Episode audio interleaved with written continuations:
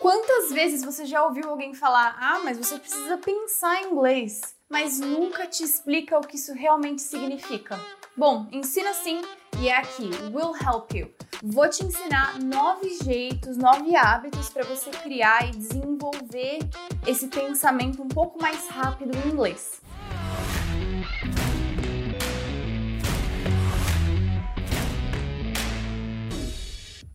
Hello English student! Eu sou a Malu, professora aqui da Fluency Pass, a única escola online que tem o ciclo completo da fluência.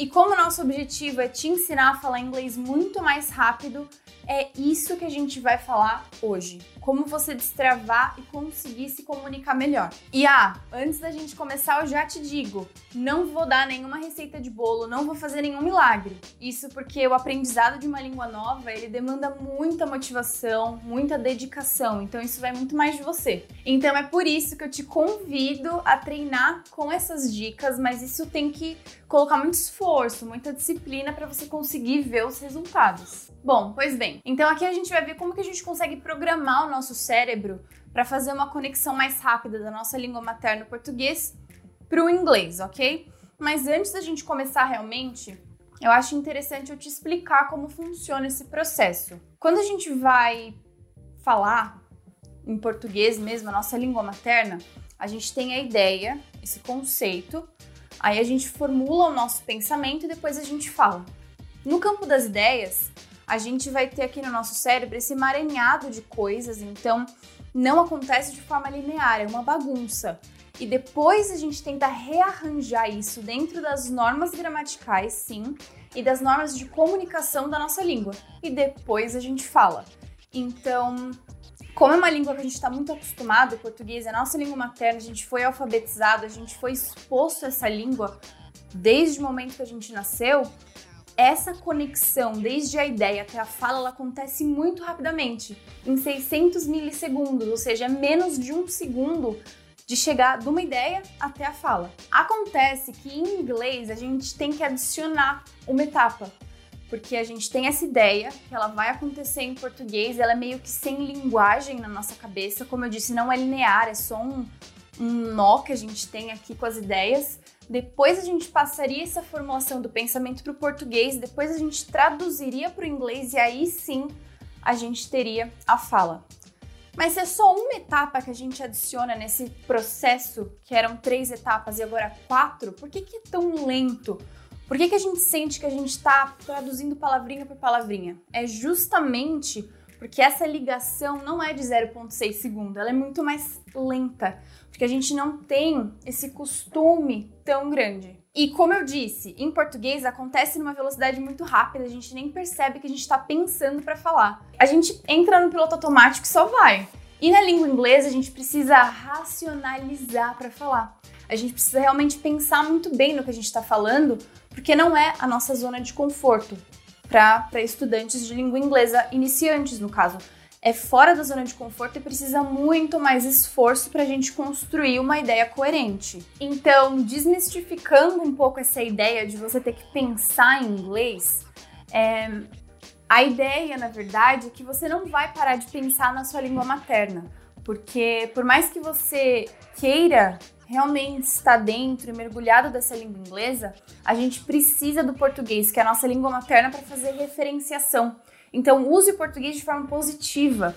Então, o que vai acontecer com o processo é o seguinte: a gente vai ter a nossa ideia, como eu falei, ela é abstrata, ela é esse emaranhado, ela não é linear. E depois a gente vai formar o pensamento. Só que ao invés de a gente formar esse pensamento, essa estrutura em português, a gente tenta fazer isso em inglês.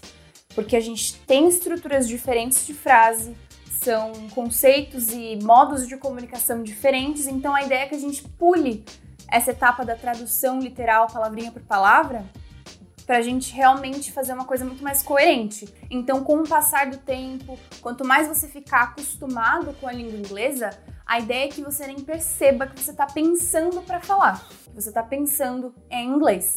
E é isso que eu sinto. Eu só falo as coisas. Eu falo, nossa, mas eu sabia dessa palavra, eu nem lembrava. Então, você não tá pensando, eu sou inconsciente fazendo esse papel para você. E não precisa ficar assustado se você não conseguir de primeira. É uma coisa que requer muita prática, muita constância e motivação também. Bom, agora três coisas que eu quero, que eu quero ressaltar antes da gente ir para essas dicas, esses hábitos novos de verdade. Traduzir palavra por palavra é ineficiente. Uh, como eu disse anteriormente, a estrutura ela muda bastante de língua para língua, por mais que seja parecido, tipo sujeito, verbo, complemento. Mas às vezes uma coisinha que muda soa estranho e a comunicação não é efetiva, por mais que a gente consiga pedir um copo d'água só sabendo water e glass. Só que não é assim que você quer se comunicar, né? Você quer ter uma, uma comunicação muito mais fluida e natural. Outra coisa, lembre-se do processo de associação, seja por imagens ou pela sua língua materna, português. Então, eu sei que gato é cat. Então, esse negócio de você relacionar com uma coisa que você já sabe da sua língua materna, da sua primeira língua, é super interessante. E não pensa que isso de você não saber pensar em inglês vai te atrapalhar. É o começo de tudo. Como o começo de qualquer coisa na vida, de qualquer atividade que a gente quer desenvolver, é natural que a gente comece num estágio não tão satisfatório, que a gente vá fazendo as coisas mais lentamente. E com o passar do tempo, a gente ganha mais prática e esse esse processo todo ele fica muito mais rápido e natural. Agora bora para os hábitos. O hábito número um é um hábito que eu gosto muito e eu vou dividir em duas partes. A primeira é se organize. Tente colocar o inglês dentro do seu dia a dia. Então, tenta fazer uma agendinha em inglês, qualquer coisa que você tenha o inglês perto de você, sabe? E a segunda coisa que é mais geral assim do aprendizado é se coloque como protagonista e o arquiteto do seu processo de ensino-aprendizagem. Já dizia Freire. Então, a ideia é que você realmente consiga perceber quais são as lacunas no seu aprendizado. Isso não precisa ser sozinho. É claro que você pode, você deve ter um professor te acompanhando, mas ninguém melhor do que você mesmo para dizer o que você precisa.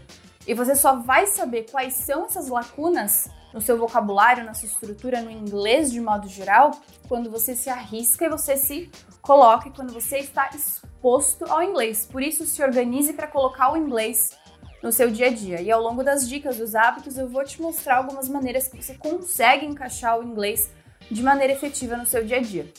Agora, a dica número 2 é sobre vocabulário.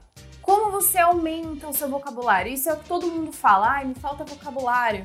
Mas como você pode fazer? Bom, a primeira dica que eu posso te dar é pensa muito no input, ou seja, no que você recebe. Pensa numa criança no primeiro ano de vida dela. As crianças, como elas aprendem a falar a língua materna delas? Na verdade, a língua materna dos pais dela. Pela exposição. Então, no primeiro ano de vida de uma criança, ela tá 100% sendo exposta, ela tá recebendo esse input de vocabulário de estrutura, de cultura, de vivência, para depois ela conseguir colocar e fazer isso num output.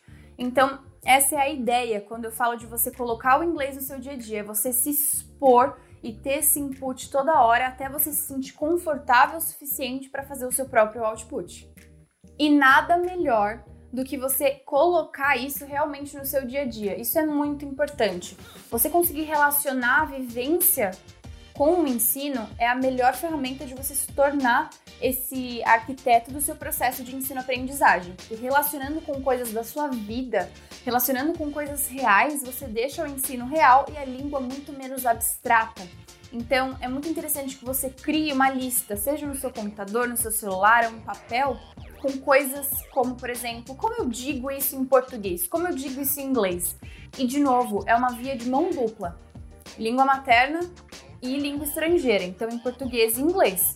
Se eu sei falar isso em português, eu quero falar inglês. Mas eu sei falar inglês. Como que eu falo isso em português mesmo? Não tô lembrando. Ou aprendi uma palavra nova, eu quero saber como fala isso na minha língua materna. Então essa é a ideia, essa troca deve existir. E para essa última dica realmente funcionar e você conseguir ampliar o seu vocabulário, você precisa virar um Sherlock Holmes na vida. Você tem que criar esse seu instinto investigativo e que quer pesquisar. Então, se você não consegue pesquisar no momento em que a sua dúvida aparece, anota, senão você vai esquecer e não vai pesquisar. Isso é real. Se a gente só ouve a palavra e fala, não, vou pesquisar quando eu chegar em casa, não vai, né? Então, é muito interessante que você crie realmente esse hábito de pesquisa e de investigação mesmo. Caso você tenha essas dúvidas e você não saiba onde procurar na internet, tem o Questions, que é a nossa comunidade de perguntas e respostas em inglês, na qual você pode fazer perguntas, responder, criar debates e um dos nossos especialistas myself included. A gente vai te responder o mais rápido possível e é muito boa essa troca. Vou deixar o link do questions aqui na descrição para você. E se você tá gostando dessas dicas, não esquece de deixar o seu like, ativar o sininho para receber as notificações e se inscrever no canal, é claro. A dica número 3 é continuando a dica número 2 de vocabulário, só que agora é frases. Então, é muito mais eficiente você pensar em frases do que palavras soltas porque é, você vai usar mais frases do que palavras soltas, isso é natural da língua. Como eu disse antes, você vai conseguir pedir uma, um copo d'água, uma garrafa d'água, só sabendo garrafa e água, copo e água. Só que não é o ideal. Então, a ideia é que você realmente pegue essas duas coisas, essas duas palavras, e tente construir isso em volta de um contexto maior. Então, can I have a glass of water, please? Can I have a glass of water, please? Aí sim você já construiu uma coisa maior, saiu das palavras soltas e está ampliando o seu modo de se comunicar. A ideia é que você realmente use essas palavras que você tem como base do seu vocabulário e vá crescendo em cima delas. Então, por exemplo, é, você vê a sua mãe almoçando ali na sala e você fala: Ah, what are you having for lunch? Ou what are you eating for lunch? Então, essa é a ideia. Tenta colocar isso na sua vida. O que você perguntaria em português? Como como eu pergunto isso em inglês mesmo? Não sei como fala comendo. Meu, é isso, é aqui que você tem que testar aquele seu espírito de Sherlock Holmes e investigar e pesquisar e ampliar o seu vocabulário e a sua noção de estruturar frases e perguntas. A número 4 é uma dica que eu uso bastante para desenvolver o meu espanhol, que é realmente mergulhar e colocar o espanhol na minha vida. Então, o meu celular, por exemplo, eu coloco ele no espanhol e eu consigo me conectar com a língua muito mais no ambiente real. Então é isso que você poderia fazer, colocando seu celular em inglês, vai lá nas settings, nas configurações, coloca ele em inglês, tudo vai ficar em inglês, inclusive os aplicativos. Então, Facebook, Instagram, TikTok, vai ficar tudo em inglês e você vai ter aquela sensação de você estar tá realmente mergulhado e imerso nesse mundo novo. Então, você vai ver essa linguagem real é muito, muito interessante. Duas outras coisas que eu gosto bastante é fazer lista em inglês. Então, se eu vou ao supermercado, faz a sua listinha de supermercado em inglês. Ah, apple, meat, vegetables, escreve quais vegetables você quer comprar. Então a ideia é que você tente colocar isso incorporando aos poucos. Ai, não sei falar abobrinha em inglês. Pesquisa lá, ah, zucchini. Beleza, já uma palavra nova que você aprendeu fazendo a sua lista. E não só de compras, listas de afazeres, tipo to-do lists. Ah, today I have to go to the supermarket. Vai colocando isso aos pouquinhos no seu dia a dia, em forma de listas, bullet points, então aqueles pontinhos, vai fazendo uma listinha. Outra coisa também é você colocar labels, etiquetas nas coisas. Isso é para quando você está querendo mesmo ampliar, se você está iniciante, básico. Então, por exemplo, eu quero lembrar como fala mesa. Coloca aqui, isso aqui é uma desk. Coloca um post-it aqui, aqui escrito desk. Eu quero lembrar como fala controle, remote control. Aí você só coloca um post-it nele e é isso. Bola para frente. Toda vez que você se deparar com esse objeto, você vai lembrar como ele fala. E aí, seu cérebro vai absorvendo tudo isso. E depois, a última coisa dessa dica é que você realmente conecte isso quando você está fazendo outras atividades. Então, já disse isso em vídeos anteriores. Por exemplo, podcast enquanto você cozinha. Ou vídeo de culinária. Se você gosta de cozinhar, tem milhares de vídeos de receitas em inglês, tanto na Netflix quanto no YouTube. No YouTube eu gosto muito do Binging with Babish. Ele faz receitas fáceis e dá para fazer, ele fala bem pausadamente, porque a narração dele não é junto com o vídeo, então ele fala num ambiente que só tá a voz dele, então é bem claro de entender. Você pode ligar as closed captions lá no YouTube, caso ajude. Então, realmente tem, tem como você relacionar o inglês com coisas que você gosta de fazer. A dica número 5 é pensar sobre o seu dia. Então, antes de dormir, por exemplo, o que, que eu fiz no dia? Fala isso em voz alta, não precisa nem perder o tempo para escrever. O que, que eu fiz no dia? Ah, today I woke up at 7 a.m. I had breakfast, um, and then I brushed my teeth. I got ready for work. E aí você vai você já está usando simple past e coisas de routine. Então já são duas coisas que você está praticando. E faça a mesma coisa quando você acordar, quando você vai planejar o seu dia. Ou se você planeja a semana inteira no domingo, faça isso no domingo. O que, que eu vou fazer em todos os dias da semana? Faça uma lista em inglês. Já pratica passado, futuro, tudo que você quer em uma coisinha simples só. Não precisa ser escrito, de novo, pode ser só falado. Fala para você mesmo. Isso ajuda bastante. Agora a dica número 6, acho que é a minha favorita de todas. Eu faço isso toda hora. Fale sozinho. Sim, quando eu falo sozinha, eu falo sozinha em inglês. Por que não, né? Quem falar que não fala sozinho tá mentindo, eu tenho certeza, porque todo mundo fala sozinho. Então é muito bom para você externar tudo isso que você conseguiu aprender. O que eu disse sobre ouvir podcast, ver vídeo de receita, é muito mais passivo, você tá ouvindo aquilo. Você pode achar que você não absorveu muita coisa, mas eu percebo quando eu tô falando sozinha que eu acabo falando palavras que eu nem lembrava que eu sabia ou que eu nunca tinha usado antes. Por quê? Porque eu tô sempre exposta à língua inglesa e eu consigo externar isso quando eu tô falando e eu uso esses conhecimentos que estavam no final, assim, no fundo da minha cabeça. Então essa é a ideia, você realmente colocar em prática e ficar falando sobre qualquer coisa. Eu invento diálogo, eu fico falando sobre coisa do trabalho, então tipo, eu falo de qualquer coisa em inglês. A dica número 7 é ler e escrever. Bom, a melhor maneira de você ganhar vocabulário é lendo. Isso não, não há dúvida. Ganhar vocabulário é ler. Então, se você está no nível básico, intermediário, comece a ler coisas mais simples, como conto de fada ou algum livro que você leu em português, então você já sabe a mensagem central dele, tenta ler ele em inglês agora. Tenho certeza de que vai ser muito, muito bom para você. De novo, fazer listas de afazeres, então praticar o seu writing, isso é muito importante. Não só writing, mas spelling também. Muito importante. Existem é, aplicativos, sites que te ajudam nessa questão de escrever mais claramente e isso pode ser muito bom para você no começo. Essas dicas de como você lê e escrever, isso incorpora muito mais a língua no seu dia a dia. E mesmo que você seja uma pessoa acostumada a consumir literatura e livros de modo geral, na sua língua materna, quando você começa a ler em uma língua diferente, é um processo completamente diferente, porque as construções são mudadas e se você for ler um livro de literatura mesmo literário, tipo fantasia, romance, é toda uma construção, uma linguagem mais poética que é diferente e muito singular de cada língua. Então, dependendo do nível de formalidade, a idade do livro, quando ele foi escrito, tudo isso influencia. Mas keep moving forward e é isso, vai dar tudo certo. Tem esse hábito de procurar as coisas que você não sabe. A dica número 8 é anotar suas dúvidas. Eu já disse isso previamente mas eu vou reforçar porque é muito importante. Se você tá num lugar que você não pode pesquisar e ó, vem uma coisa na sua cabeça, anota sempre. E você pode anotar até e dividir em categorias. Então, pronúncia. Não sei como pronuncia, tem 35 letras, tudo igual, não sei como fala.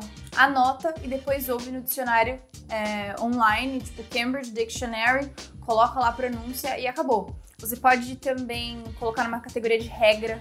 Que é regra para usar in, on e at? Não sei. É preposição de lugar, mas também é preposição de tempo. Então, tipo, como qual é a regra para usar isso?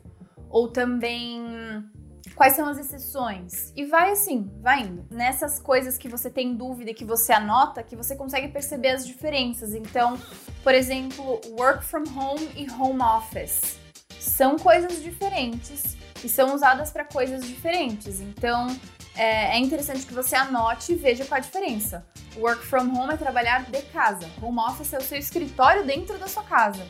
É, acontece também entre trash e garbage. Trash e garbage é muito mais, mais usado para se criar lixo no inglês americano e no inglês britânico é muito mais usado rubbish. E tem outras diferenças, outras nuances muito mais sutis desse vocabulário. É um momento realmente de reflexão e de estudo posteriormente. A última dica de hábito desse vídeo é se force. Você precisa realmente dar esse indício para o seu cérebro, esse start, esse pump que ele precisa para começar a consumir coisa em inglês. Então consumir muito áudio. Tem muito áudio disponível aí de podcast, de música, de série, de filme, de, de livro e vai consumindo. Então você precisa colocar o seu cérebro e falar para ele: olha, eu quero que o meu processamento do, desde a ideia até a fala seja mais rápido no inglês. Então você precisa realmente acostumar ele a ter essas palavras mais para frente, porque provavelmente elas estão mais para trás do seu cérebro, assim. Você quer que elas fiquem mais na ponta da língua, né? Não ficar. Uh, uh. Então, essa é a ideia, para você desenvolver a sua comunicação e a sua fala mais rapidamente. Espero que você tenha compreendido como pensar em inglês. Tenho certeza de que esse episódio pode ajudar algum amigo ou familiar seu a começar a desenvolver esse pensamento em inglês e falar muito melhor. Então compartilhe. Para finalizar, eu quero te convidar a conhecer o Questions, que é a nossa comunidade online de perguntas e respostas sobre inglês e intercâmbio. Para fazer parte, basta acessar questions.fluencypass.com e se inscrever gratuitamente. Eu deixei o link aqui na descrição. Te espero no próximo episódio. Bye!